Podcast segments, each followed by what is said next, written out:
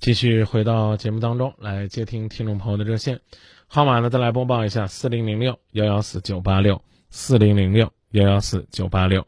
你好，喂，你好，我尊敬的张明老师，晚上好，你辛苦了。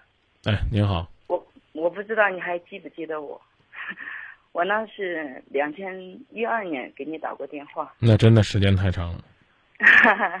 好几年了，因为我来昆明已经五年了，真的是，我都真的不是，我只记到记得你这个号码，其他号码一一概都不知道，也没有听，也没有再听过你的广播。今天呢，我也是非常荣幸的拨通你的电话，也是非常感谢你指指引了我一条光明的道道路。哎呦，这说说的我压力挺压力挺大的。不是你的话，嗯，不是你的那句话的话，我我韩艳玲没有今天，没有在昆明发展这么好，我还能够翻身，真的感谢你。嗯，呃，说的是说的事情，哎，让我很欣慰，但是能跟大家简单分享一下。哎，我是河南河南省新乡市的人，嗯，不用说具体的位置，也不用说 也不用说具体的人。啊，我就是一个当时的话就是一个小三嘛。当时呢很困惑，很困惑的就是因为他一直不跟我分手，我正在煎熬当中，嗯，打打入了你的电话，我记得非常清楚，就是你只是给我说了一句话，我记得非常清楚，而且我也，嗯、付出行动，正在做着，一直坚持咬牙坚持做了五年，终于有了成就，成有有了结果，我所以说我才想起来，这是真的是，这是真的是你们节目的功劳。没有这个节目的话，我也我也不会认识你，更不会提到那些很很正能量的一嗯一些词语，让我触动非常非常的大，所以说才有我嗯今天今天我在昆明发展的很好。那那这样，你既然打过来电话的话呢，我允许我问问问你一个问题，嗯呃，是什么样的力量让你坚定的甩掉小三儿这个角色？当时你也说过我一句话，嗯当时说，嗯，你说，你其实很懂，有些小三儿嘛，糊里糊涂的哈，知道自己到底是是什么样的角色，但是我的层次比较清楚分明的很，就是说，当时你说的话，你要是知道结果是这样的话，你这个女人绝对不会当小三，嗯，这是我个性决定的。那当初走出来容易吗？不容易，我刚才说了，咬着牙坚持了五年，真的是咬。五年的时间才走出来，嗯，对，为什么这么长？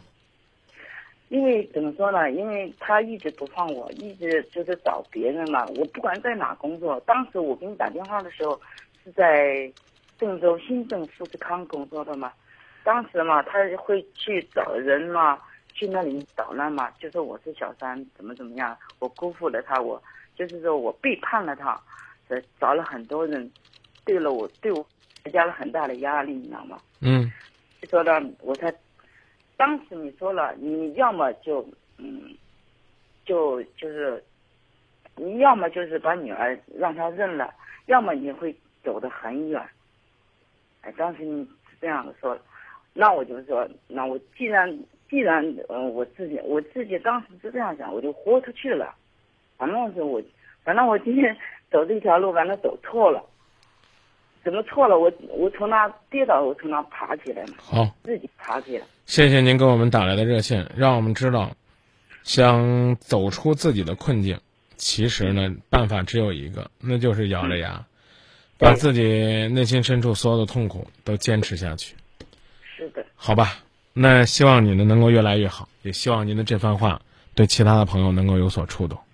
那个张明老师，我再说一句话好？嗯嗯嗯，我现在在昆明发展的很好，就是说，嗯，怎么说呢？我我参与了中国梦西部园，然后就是胡锦涛也说过一句话，你可以上网查一下。嗯，你只告诉我你在那边生活的很好就行了，而且呢，参与很多正能量的事儿，就别让我在节目里边再查什么资料了 啊！我相信每一个善良的听众，他们做的事儿呢都值得肯定。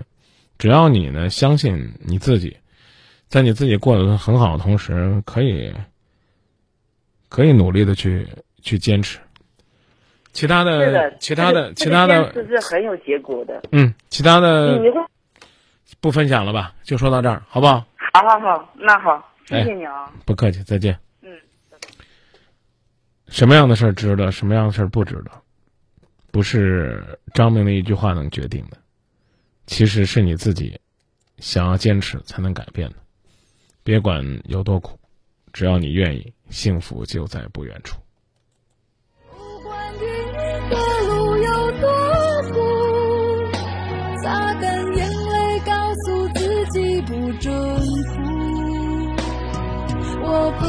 谁说这是